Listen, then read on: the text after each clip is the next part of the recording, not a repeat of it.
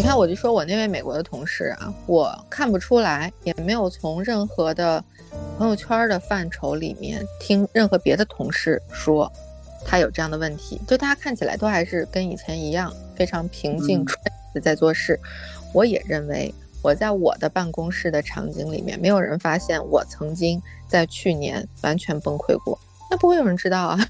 然后呢，大家私底下呢，这个这个互相。互相的这个帮助，然后就是起到了一个加固情绪的这么一个稳固情绪的作用。那我觉得真的就是小青说的那个，每到小长假这种传统节假日，如果老是告诉我们说为了配合疫情，要不要聚集，真的我觉得你你我虽然能理解相关部门的的这个方面的决定啊，但是我说人活在世上，人跟人之间的连接是我们生存的一个很大的意义。就是我们还是要见人，是要跟人交流的。如果我不认识我美国这位同事，他是不会告诉我有这本书存在的，对吧？就是我，我其实可能用药物，其实已经得到了一个不错的控制，但是我还需要通过一些事例去想清楚一些事情，那我就不会得到这个注意。这事情可能是以前很久很久以前遇到过，但是后来保持联系，也是因为有一些有一些人人际方面的往来。真的不能让大家就是一到节假日就真的可见面的时候就完全见不到面。我觉得这个是考验大家的一些智慧和和什么。就是如果这个疫情的严峻阶段过去了之后，咱们还是要想一想办法，让人怎么互相之间的这个以前的社会经验不好用了，但我们可以创造一个新的经验。人还是要见人的，要沟通的，对吧？对，而且我觉得线上就是包括我现在觉得就是线上的一些，呃，考试啊，一些面谈呐，就是以我最近的经历，我觉得是很没有实感的。就我的意思是说，比如说我经历的一些面谈吧，那我一个人，然后对着这个屏幕的时候，我其实可能看见的是我一个人的，就是。脸，或者说我看到的是对方几个人坐在那儿，然后给了一个大全景。其实他们每个人的反应，我其实也都是不知道的。我也不知道我们双方谈话到底谈的好不好。就是可能，呃，两次经验，一次就是我自己觉得我跟对方聊的不好，但其实对方是感觉还挺好的。这个就我很意外，因为。我看不到他们的微微表情和他们细致的反应嘛。另外的一次就是我们呃，因为业务有一个双方的一个对谈，就是我和另外的一个女的同事，然后我感觉就非常的差，因为我觉得她很疲惫。我们谈这个事情的时候是在晚上七点半左右吧，我然后她整个人在。对面就是一个快要睡着了的感觉，而且很不耐烦的，他不断的捋他的头发，然后表情很差。他给我的感觉就是我完全也不想来聊今天这件事儿，就是我觉得我们没有必要去谈这个工作，我们也谈不出什么结果来。所以我就觉得线上的人和人的交流是没有什么实感的，很多时候。就虽然大家说线上什么都能干，所以我我是很赞成 Angela 说的，就是你人是要见到面的嘛，对吧？才有那种交流感。就是有些东西，我跟纽约的同事，就是有一些能说的不能说的，后来能在微信上说，也是因为我在纽约的时候，我们作为饭搭子，就是存在，就是一起吃饭的这个聊天的场景，曾经说过一些不方便在台面上说的事情，之后才能。在紧接着的下一年，在微信上面有这种沟通，我不认为两个陌生人在线上就能解决，你你你一见面就能一见如故，这怎么可能呢？对吧？对，然后多掏心窝子的人呢？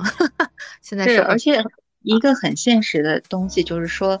你说比比如你是演员或者我觉得主持人吧。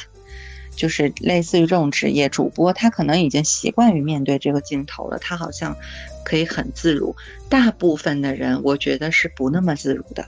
就是这不是一个大家说性格的原因，就是一个其实你沟通方式是已经变了的一个一个原因嘛，对吧？嗯，所以就是大部分人并不是那么擅长的，他他还是和面对面的时候不一样的。另外，我有一种感觉，就是这个疫情总是让时间过得又快又慢。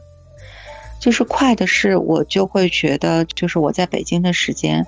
从二零二零年的八月份到现在，其实已经有两年多的时间了，对吧？有两年吗？二零二一年的八月，二零二二年的八月，快吧，不到两年的时间，我会觉得好像是一眨眼，就是这个我没有感受到它那么的快，但是同时我又觉得每一天都很慢，就是这样的。感觉，每天有一种过不下去的感觉啊，就很慢呀。对，就是好像你的时间被谁偷走了，但是你又处在这个时间凝结的当下，就是有那样的一种奇怪的这个感觉。嗯，所以那天我在，我那天晚上，然后给我在深圳的朋友打电话，嗯，我先打给了一个以前的那个同事，然后他在吃火锅，他说他这个人。就是一放假就很喜欢去吃火锅，因为感觉有那种烟火气。就是在深圳解封了之后，她就去吃了两次火锅，和她男朋友接着吃了，就连续两天吃了两次火锅，然后召唤了一堆狐朋狗友，是吧？就是我很能明白那种感觉。然后我给他打电话的时候，因为他那边特别的热闹，我这边特别的静，我就觉得啊。哦，这种人间烟火离我是那么的遥远。哎，然后我打给，就在咱们这个当下啊，我这手机推送看见了，五月一日，北京启用小汤山方舱医院了。哎呀，这个小汤山这个标志性，让我们想起了当年的那个非典。嗯，这反正是个防范措施，有有这么个地方，总比说要重新建一个地方强，是吧？就说明咱们有准备。但是呢，就说明事态也是有一些些的比我们以为的那个没有那么轻巧，它还是有一点严重性的，是吧？我有同事这两天搬家，他也是属于我们这个管控区里的，他就等于说从这个区到另外一个区，然后他在我们这儿本来就是在小区里面还可以走动，他到人家另外一个区没有什么病例，就变成不让他出门了。就是他出不了家门的这种，所以其实各个尺度呢，就看你现在所所处的那个街道的风险等级。如果人家那儿特别清静，没什么事儿，然后你从一个有病例的区搬过去，那可能人家也是也确实是担心你把人家怎么着了，就是这样。现在这个阶段不太能不太能移动，他是不鼓励，咱确实也做不到啊。你光一个移动。像小青一样触发了弹窗，对我一个管控的人，我还是有弹窗的呢。而且我今天还接到了流调电话，就是我这一片儿的在倒查之前那个弹窗，然后问我是不是已经在这个管控区域里了。嗯，就是挺复杂的，它这个弹窗也不会是自动解除的，就是我们这一片儿解封了，我还得再来个手续去解弹窗。嗯，对，你要到。嗯，我是你要拿着七十二小时之内两次的阴性的核酸检测的证明，然后到居委会，然后他经过核查登记，你要签这个承诺书，他才可以给你解弹窗。啊，他这个弹窗我觉得是可以稍微解释几句，就是好像外地没有这个吧，只有北京，咱不知道吧？你还是说你觉得好像是大部分的时候是没有，他们可能是分黄码、红码、什么绿码之类的吧。就是北京就还有一个弹窗嘛，这个弹窗是分成好多类的，比如说你是从外地来京的，然后你没有。这个像这个你所属的酒店或什么什么什么报备，它是比如一类的。然后你比如说从境外回来你怎么样是几类的。然后比如说像我最近这种，你可能和确诊病例存在着时空关联，有这种风险可能性的是一类。就这些，它你的北京健康宝都会出出现弹窗，就是当你点击你的健康码自查的时候，它会跳出这个。这个通知来呢，包括因为你现在到各个场所，你都要扫你的这个健康宝嘛，对吧？各地都是一样的，那你就会进不去，所以你一定要去做这个解除弹窗的这个动作。而且这个弹窗没有办法是你，并不是说你自动去，你去做了核酸阴性检测，你就会自动消失，它不是，它一定有一个到当地的一个解除的手续。所以，嗯，我昨天去居委会的时候，哎，小青，你的弹窗已经解除了吗？哦，对，我的已经解除了，今天刚刚解除的。嗯，我们我们街道在在前两天我还没被管起来的时候，说就是呃，街道是居委会只是帮你提起申请，他提起申请的时候还可以另外帮你加急，但不是他们在掌控那个后台，他只是说见到两个核酸，你签完字以后帮你申请，所以这个速度有可能是马上，